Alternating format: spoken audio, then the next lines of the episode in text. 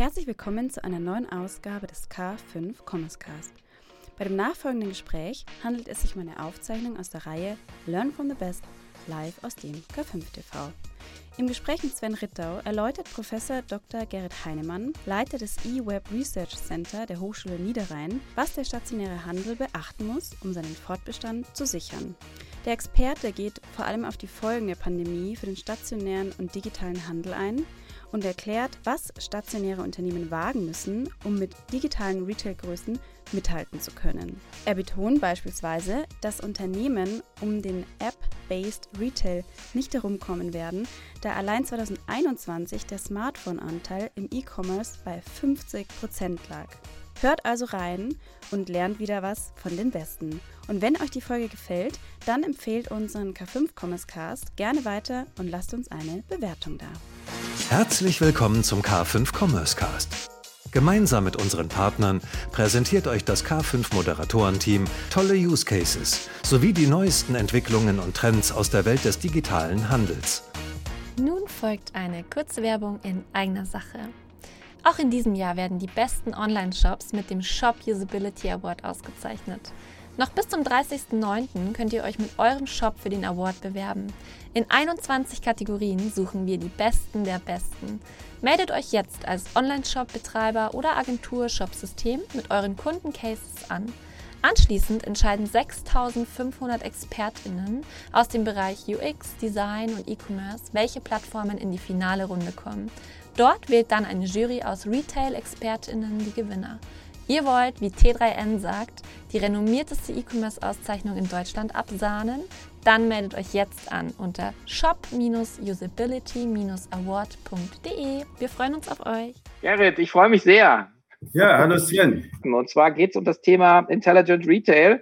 Geht offline gegen Null mit Professor Dr. Gerrit Heinemann, dem Leiter eWeb Research Center der Hochschule Niederrhein. Gerrit, ich freue mich sehr, dass wir Gelegenheit haben und äh, the floor is yours und ich spring dann ab und zu mal rein. Willst du auch noch Fragen, Sven, oder? Ja, kann ich gerne machen, aber ich, ich, ich lausche jetzt erstmal. Okay. Also, ähm, wenn ich das richtig äh, gelesen habe, eben äh, ist das Thema Intelligent Retail geht offline gegen Null. Mhm. Das ist eben gerade mein, äh, mein Herzensthema, weil im Hintergrund steht ein Buch, das ihr alle sehen könnt und äh, dafür mache ich auch Werbung und das äh, ist das Thema. Das ist aus meiner Sicht auch die einzige Möglichkeit, dass der stationäre Handel nicht gegen Null geht. So, das war der erste Punkt. Äh, mhm. Buchwerbung muss sein. Ich starte mal mit äh, Zahlen, Daten, Fakten. Mut zur Wahrheit, sage ich immer. Ich äh, kriege immer mehr Gegenwind, äh, wenn ich die Wahrheit ausspreche. Also meine Überzeugung aus meiner Sicht. Ähm, und äh, da muss man ganz klar zusammenfassend sagen, Corona-Gewinner ist und bleibt derzeit auch, weil wir sind ja noch in der Pandemie. Die soll Pandemien dauern fünf Jahre, sagte neulich ein Experte. Wir sind also mitten in der Pandemie. Ähm, und äh, auch letztes Jahr entgegen aller Verlautbarungen der ähm, Fraktion im Handel, die immer noch online tot sagt, äh, ist Onlinehandel in 21 genauso stark gewachsen wie in 20 und da war nichts mit Corona-Effekt aus 20. Also, mhm. es gab im letzten Jahr, wenn wir den gesamten Einzelhandel sehen, für den ich ja heute sprechen soll, ein nominales Plus von 1,5 Prozent. Mhm. Ähm, das war deutlich weniger als in 2020, wo der Einzelhandel das beste Jahr ever hatte, mit, ich glaube, mhm. 5,8 Prozent. So, und ähm, es hat eine Zäsur stattgefunden. Ähm, der stationäre Handel ist erstmals gekippt es gab kein Jahr, wo der stationäre Handel inklusive Lebensmittelhandel nominal ein Minus hatte. Und das gab es erstmals in 2021. Also wird das Jahr 21 in die Geschichte eingehen. Muss man mhm, okay. Ja. Der stationäre Handel kippte. Minus 1,4 Prozent nominal und äh, der gegenüber den 20, fast 20 Prozent online. Und da sind natürlich die Warengruppen in der Entwicklung sehr unterschiedlich gewesen. Also der Lebensmittelhandel, der in 2020 mit über 10 Prozent gewachsen ist, hat nur noch ein Prozent zugelegt. Ähm, natürlich fehlen dem auch die ganzen Non-Food-Umsätze, die natürlich das Plus mit verursacht haben. Mhm. Äh, Im Non-Food-Bereich ähm, sind Möbeln und Baumärkte, die in 2020 zweistellige Zuwachsraten hatten, ähm, jetzt quasi stark und deutlich im Minus mit um die sieben Prozent beide. Das liegt aber auch daran, dass beide enorm von einer Lieferkettenproblematik betroffen sind, einfach an Ware nicht kommen. Das äh, kennt jeder, der irgendwie Möbeln und äh, Baumarktbedarf einkaufen möchte und das wird uns auch in diesem Jahr begleiten. Mhm. Aber bemerkenswert ist äh, in Richtung Innenstädte, weil der innerstädtische Handel ist Bekleidungshandel. Bekleidungshändler, lokale Bekleidungshändler, Schuhe, Accessoires und so weiter. Schöne Dinge, weswegen äh, Leute in die Innenstadt zum Einkaufen und Shoppen gehen. Der Bekleidungshandel hat stationär im letzten Jahr noch einmal 20 Prozent Minus gemacht nach 30 Prozent Minus in 2020. Das heißt, der hat sich quasi seit 2019 mehr als halbiert. Das muss man sich mhm. vorstellen. Und kommt auch aus dieser Situation gar nicht mehr so richtig raus, weil die Vororder im Bekleidungshandel. Du musst ja die Ware sechs Monate, die Saisonware sechs Monate im Voraus bei deinem Wholesaler bestellen und der hat die vorher schon sechs Monate vorher in Fernost in Auftrag gegeben, also quasi zwölf Monate vorher. Mit diesem Vorlauf kommst du nicht so schnell an frische Ware und deswegen kriegst du äh, diese Entwicklung nicht so schnell umgedreht. Und hinzu kommt eben auch bei Bekleidung das Lieferkettenproblem.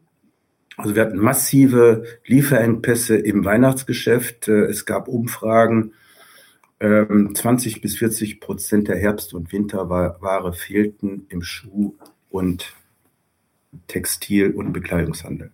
Okay. So, das hat zur Folge und äh, auch aus diesem Grund wird das Jahr 2021 in die Geschichte des Einzelhandels eingehen, dass Bekleidung und Schuhe mittlerweile im Online-Bereich mehr Umsatz macht als im stationären Bereich. Der Online-Anteil ist auf 53,7 Prozent hochgeschnellt. Mit Nettoumsatz von ungefähr 21 Milliarden hat nochmal 16,2 Prozent online zugelegt gegenüber den 20 Prozent Minus im stationären Handel. Das sagt im Grunde alles. Ein Delta von 36,2 Prozent. Mhm. So, und damit ist Bekleidung und Schuhe, ich habe immer so ein Ranking der Warengruppen mit den höchsten Online-Anteilen auf Platz 1 gestellt. Keine Warengruppe hat einen höheren Online-Anteil. PC-Zubehör, Elektronik ist knapp dahinter mit 52 Prozent, äh, beziehungsweise 50 Prozent. Spielbahn, Medien, Bücher natürlich auch über 50. Mhm. So, ich glaube, das ist auch ein Hinweis darauf, ich bin davon überzeugt, dass alle Non-Food-Warengruppen das Zeug haben, eines Tages auch diese 50 Prozent zu überschreiten. Bei Lebensmitteln ist das etwas anders aus meiner Sicht. Mhm.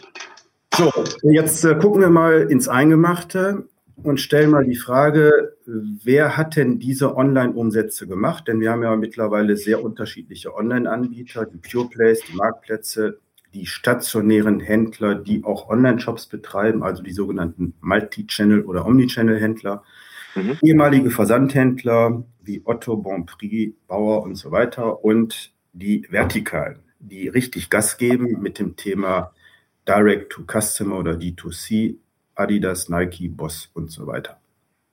So, ich fange mal unten an. Äh, die Hersteller hatten den größten Zuwachs. Also Direct to Customer geht jetzt richtig los. Das ist auch die Angst der Hersteller, äh, in Zukunft nicht mehr so viele Intermediäre, also Händler quasi als Absatzpartner zu haben. Und deswegen verkaufen die natürlich jetzt verstärkt an Endkunden. Nike kommt mittlerweile auf äh, fast 40 Prozent D2C-Anteil und gibt da Gas. Und Nike hat, glaube ich, auch entschieden, ein Phasing-out von Wholesale. Nike ist ja eine globale Plattform mittlerweile mit, ähm, ähm, ich glaube, 15 Milliarden 15 Milliarden äh, US-Dollar äh, Umsatz äh, digital auf der eigenen Plattform und da wird richtig Gas gegeben. So, das sind die Gewinner. Mhm. Ähm, dann gucke ich natürlich immer genauer auf den stationären Handel und sage, hat der endlich die Kurve gekriegt äh, und sehe, äh, der, ich gehe mal nur auf Bekleidung, ja, weil ich glaube, das ist auch für die Innenstädte mit das Relevanteste. der stationäre Handel hat auch im Jahr 2021 nicht die Kurve bekommen.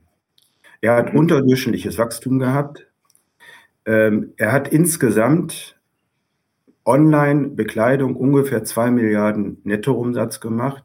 Aber von diesen zwei Milliarden haben fünf Anbieter 75 Prozent, also 1,5 Milliarden umgesetzt. Das ist H&M, Sarah, Bräuninger, Chibo und Engelhorn. Der Rest, der komplette Bekleidungs-, stationäre Bekleidungshandel, also der Rest, außer diesen fünf, nur 500 Millionen. Aber natürlich haben die Händler, die veröffentlichen auch, und haben dann manchmal gigantische Online-Umsätze, aber das sind Marktplatzumsätze und eigentlich keine eigenen Online-Umsätze. Denn um Marktplatzumsatz zu machen, brauche ich kein Geschäft. Es gibt viele Marktplatzpartner, die das aus der Garage machen. Also könnte ich mein Geschäft dafür auch schließen. Interessanterweise war der Umsatz Bekleidung, den stationäre Bekleidungshändler auf Marktplätzen und dann natürlich vornehmlich an Amazon und Zalando und interessanterweise auch Intersport, die sich relativ gut entwickeln sollen. Fast 4 Milliarden Umsatz. Das heißt, die haben doppelt so viel Umsatz auf den Marktplätzen gemacht wie in den eigenen Online-Shops und haben damit natürlich auch ihre größten Wettbewerber gefeedet. So, und die Hersteller haben interessanterweise natürlich auch die Marktplätze genutzt und haben da auch nochmal um die 4 Milliarden. Das heißt, zusammen 8 Milliarden Bekleidungsumsatz netto. Ich spreche immer von einem Netto-MV, nicht GMV, weil das ist ja inklusive Mehrwertsteuer. Ich nenne die Zahlen ohne Mehrwertsteuer. Mhm. Und deswegen schnellen Marktplätze auf fast 50 Prozent Marktanteil im Onlinehandel. Tendenz weiter steigend, denn Marktplätze wachsen nach wie vor überdurchschnittlich. Ja, das ist schon mal eine Aussage und deswegen wollen auch alle Online-Händler Marktplatz machen.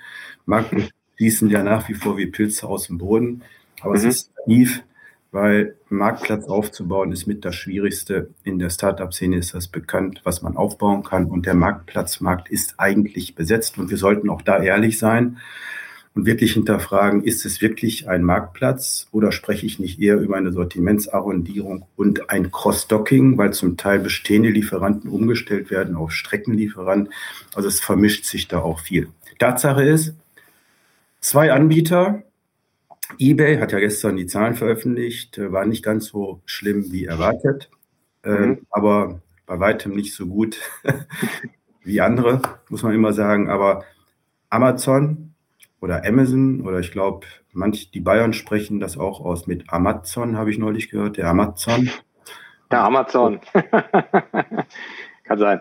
Ja, Amazon. Die haben zusammen beide natürlich über 90 Prozent und der Marktplatzmarkt ist besetzt, weil besetzt heißt, äh, es gibt keine Marktplatzpartner mehr. Die sind ja alle bei Amazon und eBay. Wo soll die denn herkommen? Ja, ähm, mhm. und die abzuwerben äh, bei den Umsätzen, die die bei Amazon machen, im Schnitt 120.000 GMV, das muss man erstmal als Marktplatz darstellen. So, Marktplätze sind ein großes Thema und äh, Zalando hat das natürlich auch erkannt und guckt auch immer, was Amazon macht und kopiert das ähm, genauso gut oder zum Teil besser. Und äh, deswegen hat äh, Zalando, wenn ich das die letzten Jahre verfolgt, äh, auch, die haben immer ihre Planzahlen erreicht. Ich habe noch nie irgendwie eine Gewinnwarnung von Zalando gehört. Und ähm, der Umsatz in 2000 20, ich kenne noch nicht den 21er Umsatz von 8 Milliarden. Dahinter verbergen sich auch gewaltige Marktplatzumsätze ähm, von ungefähr einem Fünftel. In den Umsätzen, die publiziert werden, sind die Provisionen der Marktplätze enthalten, aber der Gesamt-GMV bei 10,7 Milliarden, wenn man da wieder die Umsatzsteuer rausrechnet, heißt ungefähr ein Fünftel Marktplatzanteil, also Partnerprogramm. Das soll in den nächsten zwei Jahren, also bis Ende Geschäftsjahr 23, 24 auf 40 Prozent steigen, das Partnerprogramm. Aber da enthalten ist auch das Connected Retail. Das sind ja fast alle Bekleidungshändler stationär. Auch C&A neulich äh, vermeldet, connected mit Zalando und deswegen hat Zalando auch kein Lieferkettenproblem, weil Zalando saugt nach wie vor die Ware von den lokalen Händlern ab. So im Gesamtkontext, wenn man sich mal das GAFA-Tab-Szenario anguckt, Google, Amazon, Facebook, Apple auf der einen Seite und Tencent, Alibaba, Baidu, die Chinesen und JD.com nicht vergessen auf der anderen Seite, dann spielt da natürlich ein Zalando keine Rolle und Amazon könnte sich, wie die das bei Zappos damals gemacht haben, den Zalando auch aus der Portokasse im Vorbeigehen schnappen. Bei einer Börsenbewertung derzeit von, ich weiß nicht, 15 Milliarden oder was, 16. Ja. So, Amazon ähm, kommt auf ein GMV letztes Jahr, habe ich aktuell ausgerechnet, von über 700 Milliarden US-Dollar. Davon 400 auf dem Marktplatz. Für Deutschland heißt das ungefähr 40 Milliarden Euro GMV. Gesamt davon 27 auf dem Marktplatz. Damit ist Amazon als Einzelgesellschaft, glaube ich, in Deutschland bereits größter Einzelhändler. Mhm. Häufig die großen Einzelhändler, so wie Edeka und Rewe, eigentlich eher Regionalgesellschaften sind ähm, und man die natürlich betrachten muss. Ähm, Alibaba, über 1500 Milliarden, Singles Day 85 Milliarden, 11.11.21. Äh, also da geht auch die Post ab. Aber interessanter ist, glaube ich, die Frage, was macht Amazon? Bekleidung ist ja das Innenstadtthema an Bekleidungsumsatz. Und äh, ich schätze in, im letzten Jahr den Bekleidungsumsatz jetzt als GMV gerechnet auf über 50 Milliarden, umgerechnet auf Deutschland auf über 4 Milliarden. Und damit ist Amazon in Deutschland auch als Bekleidungshändler größer als Zalando. Mhm. So, digitales Universum. Ähm, was ändert sich da? Ähm, das Thema ist, ob wir es wollen oder nicht, nicht nur Smartphone, sondern Shopping-Apps. Also Mobile Only ähm, aus Kundenerwartung haben viele Unternehmen noch nicht begriffen, weil die sagen immer Mobile First oder manche sind dann ganz stolz, dass sie mobil optimiert haben. ähm, Tatsache ist, wir haben im letzten Jahr ähm, im E-Commerce 50 Prozent Smartphone-Anteil gehabt, also der echten Transaktionen, Tendenz weiter steigen. Der Tag wird kommen, wo E-Commerce nur über Smartphone stattfindet. Deswegen würde ich da mal hingucken als Anbieter. Mhm. Das funktioniert. Und davon wächst überproportional der In-App-Sales-Umsatz, also der Umsatz über Apps. Dann kommen wieder die Kritiker und sagen, aber der Kunde nutzt nur zehn Apps. Dann sage ich immer, weil nur zehn Apps funktionieren. Der Kunde nutzt nur eine App zum Einkauf, wenn die App verkaufsfokussiert besser funktioniert als alles andere. Das ist bei Amazon der Fall. Ich teste das permanent. Da ist auch KI dahinter, Kundendaten. Wenn ich da was suche, steht in der Regel den Artikel, den ich suche, gleich auf dem ersten Platz. So muss das sein. Und mehr als fünf Artikel interessieren mich auch nicht. So, Tablet schmiert ab, nur noch fünf Prozent, wird aber genutzt für Medien, Zeitungen, mache ich auch. So, und dann äh, Desktop deutlich weniger, nur noch 43 Prozent Anteil. Das heißt, ich muss einen tollen Online-Shop, Mo Mobile-Shop haben oder eine App und daraus alles andere ableiten im Responsive Design und nicht umgekehrt, wie es häufig noch der Fall ist. So, und diese Apps und Smartphones nutzen vor allem stationäre Kunden. Ja, ich habe immer manchmal so einen Krieg, wenn ich ein Interview gebe, hier auch gerade in Mönchengladbach über Shopping in der Innenstadt. Und äh, viele Händler haben immer noch eine Digitalallergie und sagen, mein Kunde kommt ins Geschäft, aber die begreifen nicht, dass zu 90 Prozent die Kunden, die in ein Geschäft gehen, natürlich auch digital unterwegs sind. Kanal egal. Kanal egal ist im Grunde aus Kundensicht das Thema und Kunden nutzen zu 50 Prozent vor dem Besuch des Ladengeschäftes das Smartphone, um sich darauf vorzubereiten. Und während des Besuchs im Laden mehr als ein Drittel. Und ähm, Apps insgesamt, die komplette App-Welt, ähm, welche Shopping-Apps werden am meisten runtergeladen? Gaming, Finanzen, Videostreaming und so weiter und so fort. Auf Platz 1 mit Abstand stehen Shopping-Apps. 54 Prozent aller heruntergeladenen Apps sind Shopping-Apps. Ich schätze den äh, Amazon Äh, Mobile-Anteil im E-Commerce bei mehr als zwei Drittel mittlerweile und den App-Anteil wahrscheinlich bei 50 Prozent. Und die Umsätze von Amazon, habe ich ja eben gesagt, Deutschland, GMV 40 Milliarden Euro. Mhm. Mhm. So, das Ranking, das habe ich von äh, Jochen Krisch abgeguckt. Das hat er bei einer HDE-Veranstaltung, war der sogar mal. Ja, und da hat er ein ähm, Ranking gezeigt der meistgenutzten Shopping-Apps. Und seitdem gucke ich mir das immer regelmäßig an. Das kann man bei SimilarWeb auch runterladen. Da gibt es unterschiedliche Anbieter.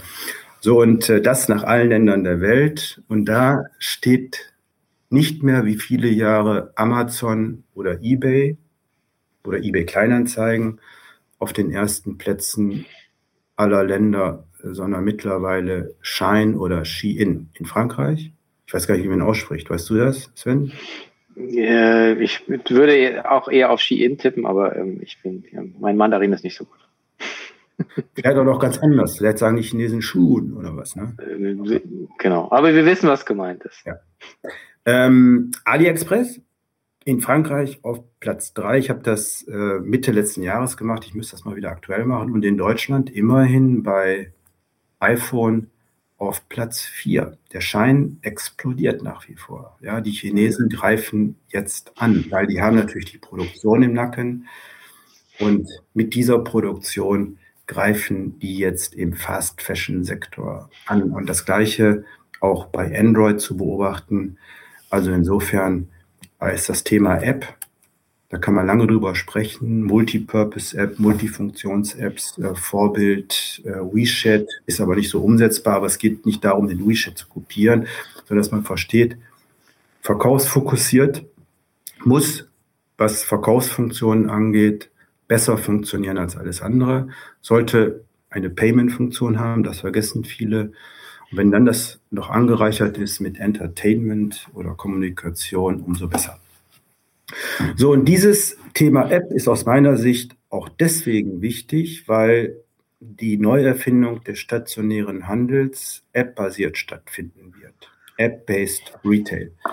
Äh, Amazon hat das ja als Pionier lange, lange Jahre getestet. Die rollen das natürlich jetzt auch stärker aus, aber Amazon hat nicht das Ziel, jetzt größter stationärer Händler der Welt zu werden, sondern die testen auch Techniken, die die dann natürlich vermarkten in der äh, im, in dem dualen Ökosystem, weil die vermarkten natürlich alles, was die machen, irgendwann B2B an andere Anbieter. Ja, ob jetzt Logistik, Cargo, und so weiter und so fort.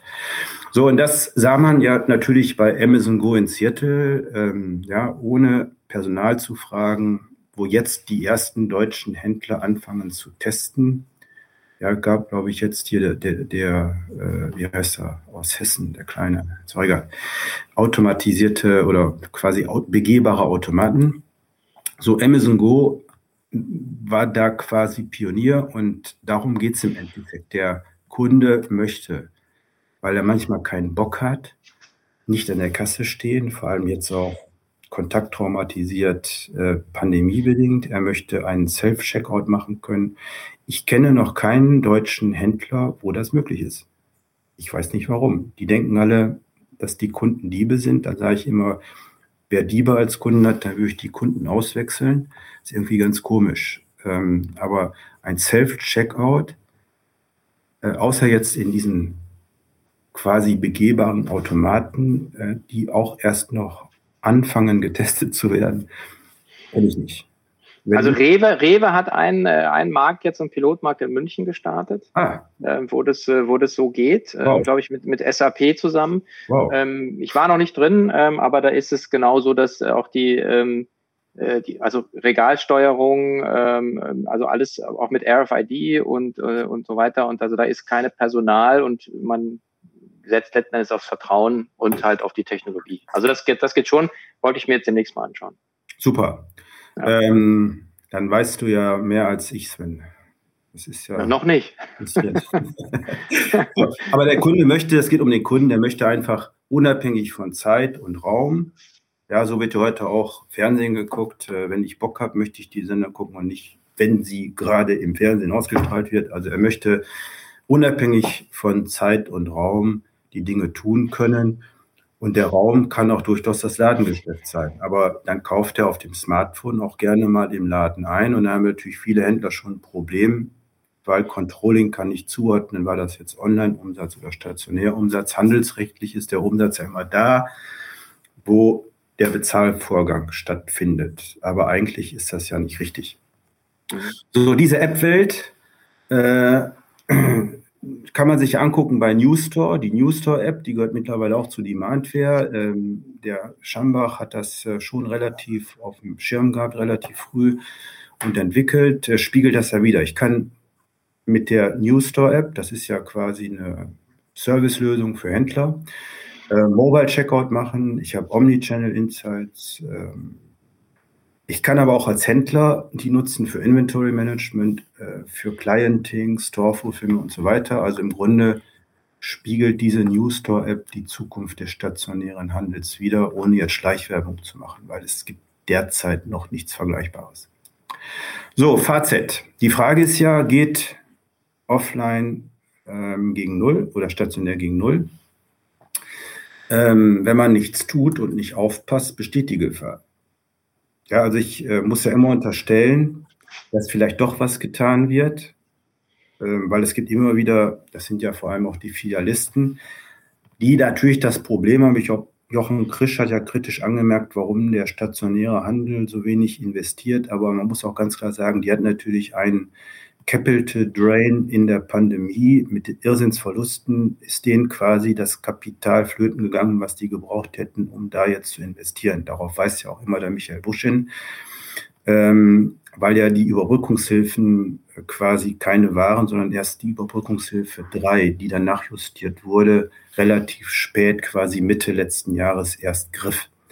So, ich glaube in der Perspektive, dass bei Non-Food in Zukunft Perspektive 2030 nichts unter 50 Prozent Online-Anteil laufen wird. Das ist die Aussage kanalegal, weil der Kunde nicht kanalorientiert denkt, sondern produktorientiert.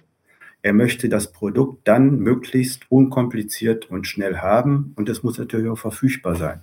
Und da ist ihm der Kanal egal. Geht mir genauso. Ich gehe dann in ein Geschäft, stelle fest, ähm, das war bei Saturn, der Artikel ist im Laden nicht verfügbar. Ich versuche den dann im Saturn Online-Shop, während ich im Laden stehe, zu kaufen. Äh, und dann kriege ich gesagt, ist für Ihr Postleitzahlgebiet nicht lieferbar. ähm, das ist äh, fünf Minuten von der Innenstadt Mönchengladbach, ist nicht lieferbar. Und dann ja. ähm, ähm, gucke ich zu Hause nochmal und stelle fest, der gleiche Artikel wurde für die Hälfte des Preises bei Lidl angeboten. Lidl ist da wirklich äh, sehr preisaggressiv und hat super mhm. funktioniert. Deswegen habe ich das dann bei Lidl gekauft. So, also äh, Perspektive Non-Food 50 Prozent, Kanal egal. Und ich glaube, dass Fast-Moving Consumer Goods dann irgendwo auf 10 Prozent geht, was schon vom Umsatzvolumen her natürlich mit um die 20 Milliarden ein Riesenbatzen ist. So, ich kann immer nur sagen, okay, ähm, hast du eine digitale Allergie und willst nicht online verkaufen äh, und nur auf Marktplätzen verkaufen, alles kein Problem. Äh, ein Unternehmer kann ja für sich unternehmerisch entscheiden, aber man sollte eins auf dem Schirm haben. Ähm, die Werbespendings sind ja Spiegel der Veränderungen und ähm, die digitalen Werbespendings, also das, was für Online-Marketing ausgegeben wird, hat im letzten Jahr nach allen Berechnungen wohl die 50-Prozent-Schwelle überschritten. Das heißt, 50 Prozent aller Werbespendings werden online verausgabt und getätigt. Äh, TV hält sich immer erstaunlich stabil, immer so um die 30 Prozent, aber der Rest, Zeitung, Zeitschriften, Radio, Kino, ähm, geht nach wie vor den Bach runter. So, und innerhalb dieses Online-Marketing-Bereichs ist nach wie vor der Gewinner. Das finde ich immer erstaunlich. Google, nicht Social Media und Video und Banner und Kleinanzeigen, sondern Google mit Suchmaschinenmarketing macht fast die Hälfte des Online-Marketings aus, weiter wachsend und ist auch existenziell wichtig, weil der Deutsche ähm, statt Gehirn einzustalten ja nur noch Google, geht mir auch so. Ja, der Google ist ja quasi Ersatzgehirn und da verstehe ich viele stationäre Händler nicht, äh, weil Google sagt, auch gestern noch in der Diskussion mit Handelsblatt, ähm, die Suchanfragen werden ja lokal ausgesteuert. Also ich suche hier vor Ort einen Handwerker oder einen Händler oder einen Friseur, ich weiß nicht was, und dann zeigt der nichts an. Der zeigt äh, nur ein paar Anbieter an und ich frage mich, ich kenne den doch, warum zeigt Google den nicht an? Weil der nicht bei Google ähm, sich angemeldet hat, das kostet nichts. Ein Händler bezahlt dafür nichts, dass er quasi dann bei Google registriert ist und dann bei Suchanfragen gezeigt wird und damit ist er außen vor. Und das ist das, was ich am wenigsten verstehe, Sven. Vielleicht verstehst du das, dann muss ich es mir sagen. Nee. Ich bin jetzt durch und jetzt kannst du mich mit Fragen noch fünf Minuten löchern. Fünf Minuten. Die Frage, die, die sich mir stellt, ist, wenn du sagst, kanalegal und, ja. äh, die, und es geht alles überall Richtung 50 Prozent. Bei dem Lebensmittelthema, ja, bin ich auch so. Da kommt halt ja noch diese Lieferkomponente letzten ja. Endes dazu, die ja ein komplett neues Produkt ja baut. Ja, aber das kann man vielleicht noch, das muss man mal schauen, wie sich das entwickelt. Ja. Ultrafast. Ne? Geiz, Deutscher. Genau. Ja, genau. Also, ähm, aber jetzt in München hat jetzt der Knusper ja geschafft, äh, das Thema komplett nur durch andere Faktorkombinationen komplett anderes Produkterlebnis zu schaffen. Äh, also ich bin da völlig preisinsensitiv, weil ich mir sage, ist mir völlig egal, du bringst Dinge, du sparst mir so viel Zeit. Was ich aber gerne nochmal hinschauen würde, ist dieses Innenstadtthema. Gerade meine HDE sagt ja, da kommen ja auch viele Zahlen, die du genannt hast her, sagen, die sagen ja, wer jetzt äh, E-Commerce nicht gemacht hat oder digital verkauft hat, hat eigentlich die ganze Zeit geschlafen. Was kann man denn machen mit, äh, wenn man nur in der Fläche ist? Ähm, welcher Schritt? Ich meine, du hast dein Buch geschrieben, Intelligent Retail, ähm, weil der Sprung zu sagen, ich bin jetzt auf einmal ein App-basierter Retailer, ist natürlich schon sehr weit. Ja. Ähm, wie, wie würde so ein, für dich so ein Fahrplan aussehen? Und wie, wie müssten ja. Schritte aussehen? Ich muss mal, ich muss mal eins klarstellen, Sven. Mhm. Ähm, ich meine, den Stadt, wenn ich den stationären Handel meine, dann meine ich, ähm, muss ich wirklich sagen, die äh, filialisierten und großen Händler. Mhm. Ja. Weil es gibt zwar zahlenmäßig noch Hunderttausende von kleinen lokalen Händlern, aber die haben kaum noch Marktanteil. Also die haben keine Umsatzbedeutung mehr. Das muss man mhm. ganz klar sagen. Es gibt ja so Strukturzahlen, dass ähm, äh, 94 Prozent der Handelsbetriebe nicht einmal 20 Prozent des Handelsumsatzes machen mit, mit Durchschnittsumsätzen von weniger als 360.000 Euro. Mhm. Und die haben keine Chance. Ja. Den würde ich auch nicht empfehlen, Online-Shop zu machen. Die haben andere Dinge im Kopf. Das mhm. macht keinen Sinn. Und wer jetzt erst mit Online anfängt, ist zu spät dran. Der Zug ist abgefahren. Also okay. Also ich meine, die großen, ich meine auch die, die in Verbundgruppen organisiert sind, da ist mhm. das eine Verbundgruppenaufgabe. Die könnten das wenn sie wollten, für die Händler, die in der Verbundgruppe organisiert sind, hinbekommen. Mhm. Ja? Okay. Habe ich dir die Frage beantwortet oder du wartest noch so? Nee, ich, ich frage mich, okay, wenn wir jetzt aber die, auf die filialisierten Händler ja. schauen, also und du und du hast dein Buch im Hintergrund und du hast dir da wahnsinnig viel Gedanken gemacht, sagen, ist dieser, ähm, ist dieses, also muss man dieses Multichannel, ja, ist, ist, ist, wie du sagst, Kanal egal. Der Kunde will einfach nur, du, du hast ja gerade gesagt, du bist loyal sogar so gewesen, dass du gesagt hast, ist nicht im Laden, ich ja. kaufe es dafür online, ist nicht online verfügbar, dann musst du ja irgendwann zwangsläufig woanders genau. hingehen. Ja. Ist jetzt der heilige Gral, äh, in, in App-basierten Retail zu denken und darauf hinzuarbeiten oder gibt es da auch Zwischenschritte? Für diese filialisierten ja, großen Händler? Äh, jeder äh, steht an. Es gibt immer noch große filialisierte Händler wie der New Yorker, äh, die immer noch sagen, digital, lass mich damit in Ruhe. Okay, mhm. die Frage, wie lange noch? Mhm. Aber ich glaube, es gibt schon eine Schrittfolge. Man muss gucken, dass natürlich da Voraussetzungen erfüllt sein müssen. Die erste Voraussetzung, das hat ja auch der Satya Nadella in seiner legendären Rede bei der letzten in Präsenz stattfindenden NHF New York gesagt, die Rede hieß Intelligent Retail, da habe ich den Begriff auch hergeklaut. Mhm. Erster Schritt, Kundendaten. Du musst die Kundendaten sammeln. Ohne Kundendaten läuft nichts. Und ich kenne etliche stationäre Händler, die haben seit 30 Jahren eine Kundenkarte und decken 80, 90 Prozent ihrer Kunden über die Kundenkarte ab, wie ein L&T in Osnabrück beispielsweise, ja. ohne dass man einen Online-Shop haben muss. Aber die gehen nämlich in die Richtung, Direkt- und Online-Marketing und das funktioniert. Mhm. So, erster Punkt. Zweiter Punkt. Wenn du anfängst, Kundendaten zu sammeln, ähm, dann macht es ja keinen Sinn, dass du sagst, ich habe jetzt Daten gesammelt, was mache ich damit? Das ist dann das Big Data-Problem. Mhm. Dann brauche ich Leute, die äh, damit auch arbeiten können. Das heißt, em Empowerment von Personal oder ähm, digitale Talente einzustellen, damit auch dabei, damit gearbeitet wird. Das ist mit einer der größten Hürden im Handel, weil einmal der stationäre Handel ein völlig kaputtes Employer-Branding hat. Wer möchte da schon arbeiten? Für digitale Talente, die wollen ja alle zu Zalando und Amazon und Google und Co. Und ähm, da muss ich einen Weg finden, ähm, diese Leute zu rekrutieren. Die sprengen häufig das Gehaltsgefüge, die sprengen äh, die Unternehmenskultur, die arbeiten nicht nach Stechuhr, ähm, ja, und so weiter und so fort. So, dritter Schritt wäre eine Optimierung und äh, Digitalisierung der Supply Chain, also der Abläufe.